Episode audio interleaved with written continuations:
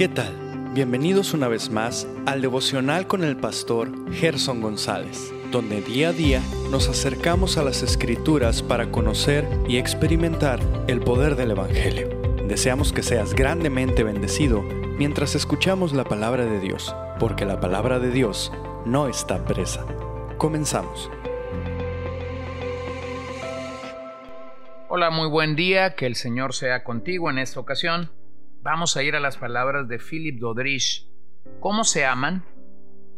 Gentil Emanuel, envía tu espíritu de amor a todos tus seguidores para que ya no nos gloriemos en las pequeñas diferencias de ningún grupo o denominación.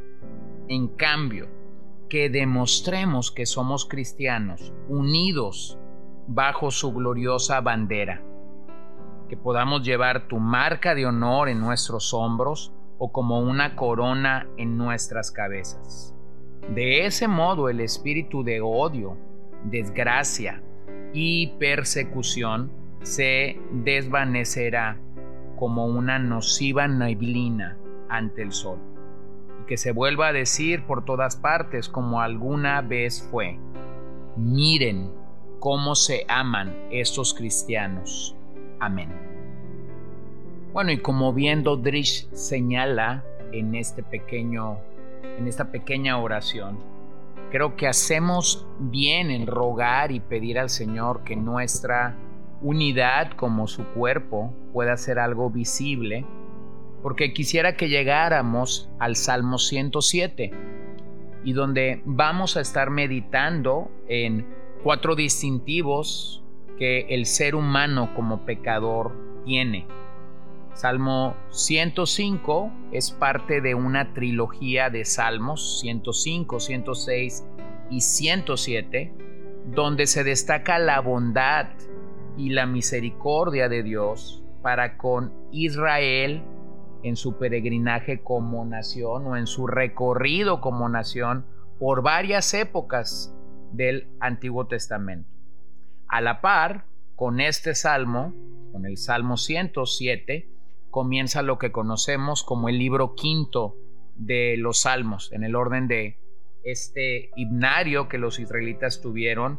Eh, para ellos, el libro de salmos se divide en cinco libros. Bueno, este es el inicio del el último de esos libros. Sin embargo, en este salmo en particular encontramos un par de lecciones para nosotros que deberíamos considerar importantes y que deberíamos tomar muy en serio. Simplemente permíteme destacar lo que algunos versos de este salmo dice. Verso 1. Alabad a Jehová porque Él es bueno, porque para siempre su misericordia. Verso 8. Alaben la misericordia de Jehová y sus maravillas para con los hijos de los hombres. Verso 15. Alaben la misericordia de Jehová y sus maravillas para con los hijos de los hombres. Verso 21. Alaben la misericordia de Jehová y sus maravillas para con los hijos de los hombres. Verso 31. Alaben la misericordia de Jehová y sus maravillas para con los hijos de los hombres. Verso 41. Levanten de la miseria al pobre y hace multiplicar las familias como rebaños de ovejas. Véanlo los rectos y alégrense, y todos los malos cierren su boca.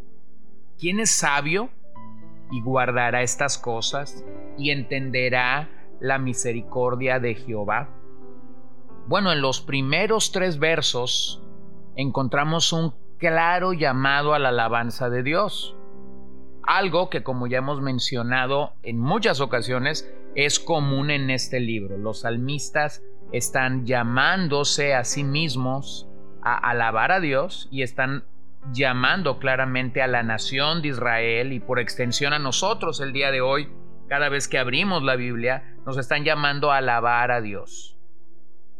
Pero observa algo se nos exhorta como redimidos a decir el porqué de nuestra gratitud a Dios, el decir del, del por qué nosotros debemos vivir una vida agradecidas con Dios. Y el propio Salmo nos da la evidencia por qué debería de ser. Y es por la simple razón de que no debemos olvidar lo mucho que Dios ya ha hecho por nosotros. Cuando vivimos días difíciles, es muy esperanzador, es muy motivante poder mirar hacia atrás y ver cómo Dios ha estado haciendo las cosas a nuestro favor en el pasado. Cuando eso sucede, entonces puedo respirar, entonces puedo tener aliento para entender que si Dios lo hizo en el, en el pasado, entonces lo puede volver a hacer. Es así como mi aliento por ver lo que Dios hará en mi vida, en mi mente, en mi alma, puede recuperar nueva fuerza, nueva energía para ese momento. Así que no olvidemos, somos redimidos por el Señor y somos exhortados a no olvidar las proezas que Dios ha hecho por nuestras vidas. Así que no lo olvides. Quienes han experimentado ya esa liberación de la esclavitud al pecado, simplemente no debemos y no podemos callar. Literalmente la nación de Israel fue liberada de sus enemigos. Esto no es algo pequeño o algo mínimo en las escrituras. A través de los siglos Dios los libró, bueno, primeramente de Egipto, los libró de Siria, los libró de los asirios, los, libró de los filisteos, los, libró de los caldeos o del pueblo de Babilonia. Así que los redimidos en este pasaje bien pudieron ser los cautivos que regresaron de Babilonia después de aquel cautiverio de 70 largos años. Así que hay algo que puedes contar de lo mucho que Dios ha hecho por ti. Y si tú puedes tener esa evidencia de lo mucho que Dios ha hecho por ti, entonces no debes callarlo, debes de proclamarlo, como ya lo hemos señalado en los versos 8, 15, 21 o 31, al animarnos el salmista, alaben la misericordia de Dios y sus maravillas con los hijos de los hombres o para con los hijos de los hombres.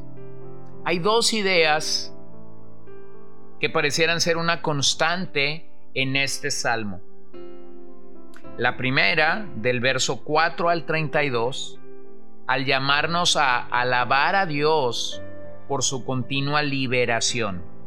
Tenemos que alabar a Dios porque Él continuamente nos ha liberado, nos ha librado de nuestra opresión o de nuestros enemigos. Y segundo, tenemos que reconocer que Dios responde a nuestra obediencia o a nuestra desobediencia.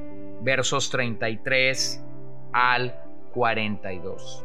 Sin embargo, yo quisiera pasar los próximos episodios y que juntos pudiéramos considerar el Salmo en su totalidad, observando cuatro distintivos que este Salmo nos otorga acerca del pecador en cada una de estas experiencias que el salmista nos va registrando o nos va dejando para nuestra enseñanza, vemos un ciclo que se repite.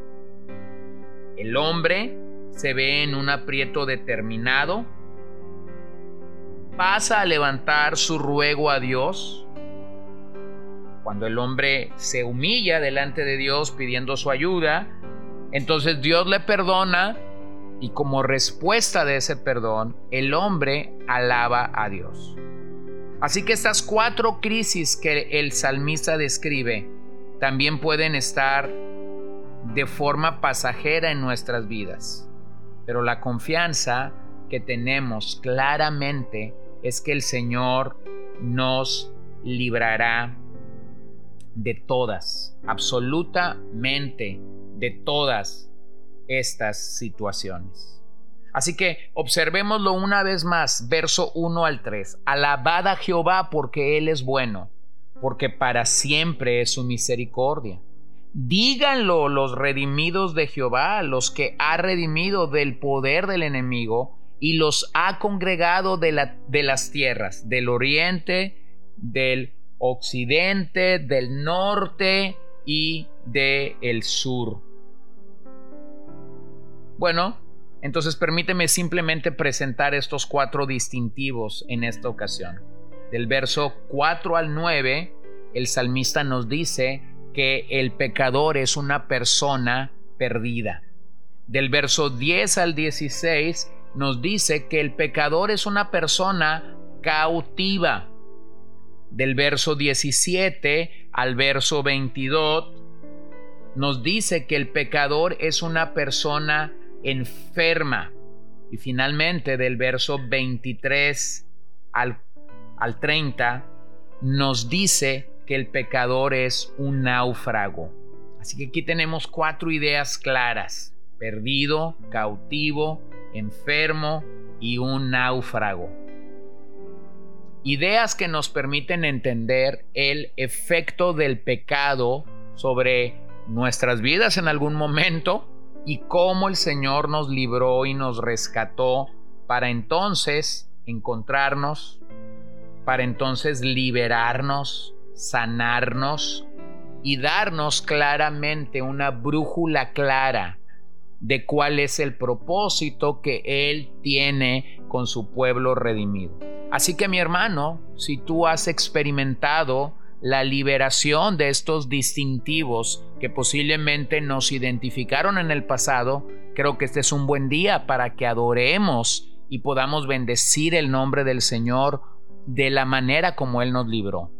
Pero si tú te identificas aún como una persona perdida, cautiva, enferma y náufraga, entonces mi oración es que mientras leemos el Salmo 107 y explicamos lo que este salmo está queriendo decirnos, puedas encontrar salvación y vida eterna en el mensaje de las escrituras, en el mensaje que el Evangelio nos proporciona a todos para poder encontrarnos con un Salvador. Así que oremos esta mañana, supliquemos que si nuestras vidas aún yacen en pecado, podamos ser salvos y podamos tener la libertad de venir al Señor en gratitud. Señor, yo me uno esta mañana a lo que el Salmo proclama. Te alabamos, oh Señor, porque eres bueno. Te alabamos, oh Señor, porque has querido compartir tu bondad y tu misericordia para con nosotros tus hijos. Somos tus redimidos. Te alabamos, oh Señor, porque tu misericordia es grande y tus maravillas se han engrandecido una y otra vez sobre nosotros. Te damos a ti gracias, porque el Salmo nos muestra una realidad.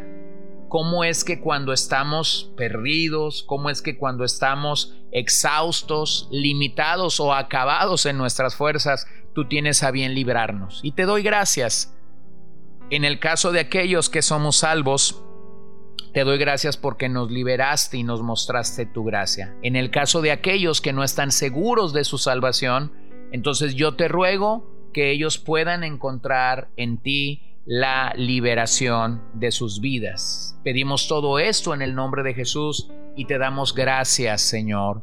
Amén.